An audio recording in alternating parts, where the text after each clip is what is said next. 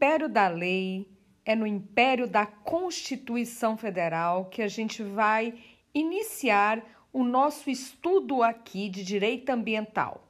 A Constituição Federal, ela foi a Constituição de 1988, ela foi dentre as oito constituições que tratou especificamente do direito ambiental.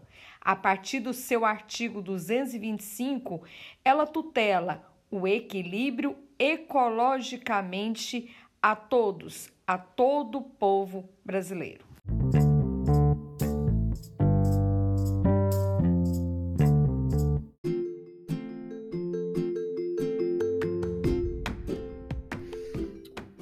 O texto constitucional ele declara que o meio ambiente ecologicamente equilibrado. Este é o bem que é tutelado. Vou repetir, o texto constitucional ele declara que o meio ambiente ecologicamente equilibrado é essencial à sadia qualidade de vida.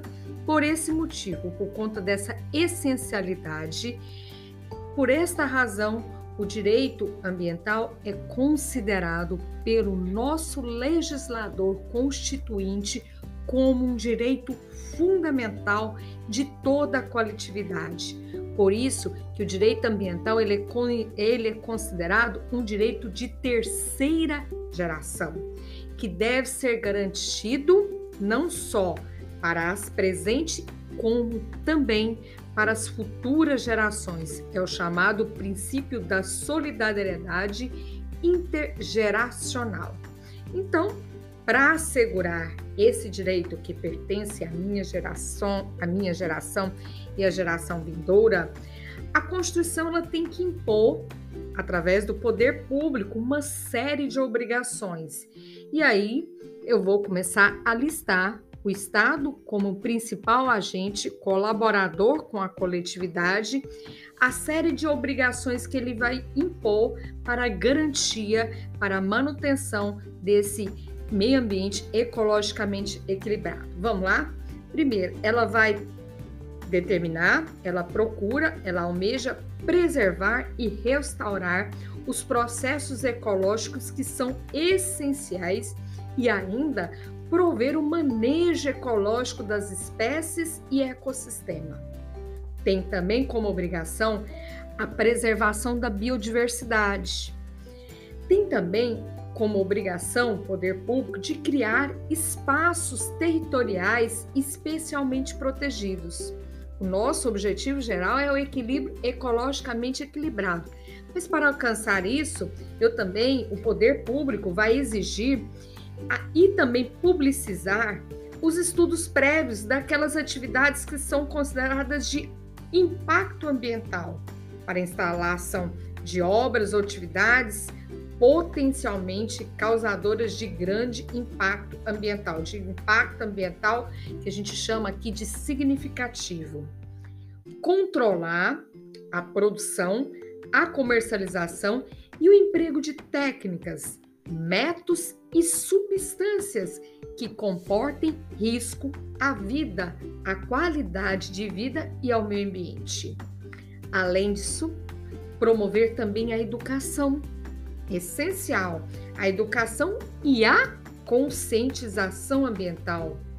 Também tem como obrigação proteger a fauna e a flora, coibindo práticas, né? Práticas que coloquem em risco a função ecológica de várias espécies que têm uma função importante, como as espécies polinizadoras, né?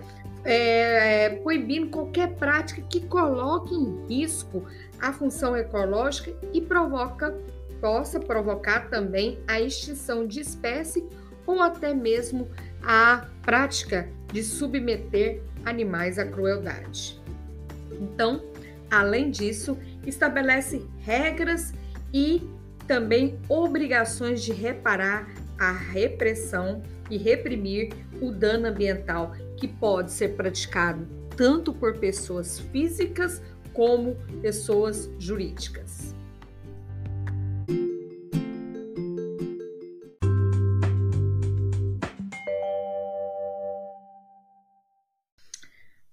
Constituição Federal, ela estabelece regras de prevenção, reparação e repressão a dano ambiental, tanto a pessoa física como a pessoa jurídica. Do tipo, né? Vamos lá. A imposição àquele que explorar recursos naturais do dever que essa pessoa física ou jurídica tem de recuperar o meio ambiente que degradou, conforme uma solução técnica aprovada primeiramente por um órgão público competente. Tanto pessoa física como jurídica poderá ser responsabilizada de forma tríplice, civil, penal e administrativamente, pelos danos que praticarem por atos lesivos ao meio ambiente a Constituição Federal pode exigir que a localização de usinas que operam com reator nuclear esteja prevista em lei. E a Constituição também declara como patrimônio nacional importantes regiões e biomas brasileiro. Exemplo, Floresta Amazônica, Mata Atlântica, a Serra do Mar, o Pantanal Mato Grossense, assim como a zona costeira, determinando que para sua utilização se dará somente forma através dará na forma da lei, dentro de condições que assegura logicamente a preservação do meio ambiente.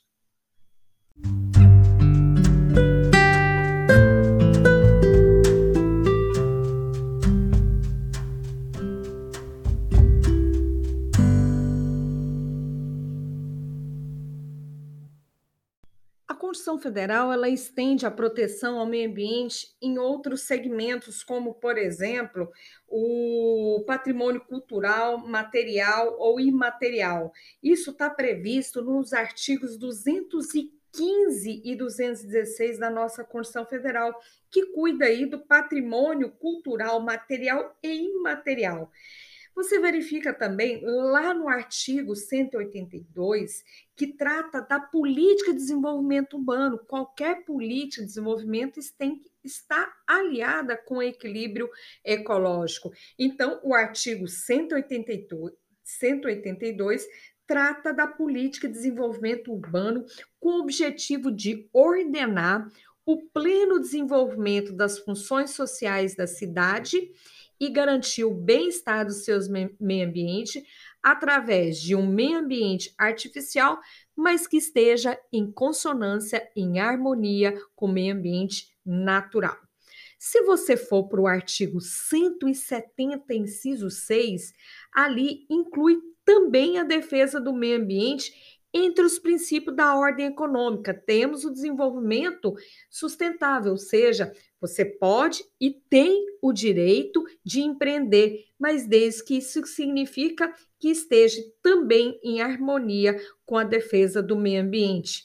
Assim como o artigo 186, inciso 2, que atrela o cumprimento da função da propriedade rural. Você tem uma propriedade rural, mas a sua utilização tem que ser adequada né? Adequada aos recursos naturais e à preservação do meio ambiente. Outro artigo, o 129, que dá uma grande responsabilidade, dá uma função importantíssima ao Ministério Público, dentre as suas funções institucionais, a promoção do inquérito civil, da ação civil pública para a defesa do meio ambiente. E fechando com chave de ouro lá no artigo 5 inciso 73 coloca o direito ambiental, né, como um direito fundamental e prevê a ação popular ambiental que pode ser ajuizada por qualquer cidadão em prol do meio ambiente.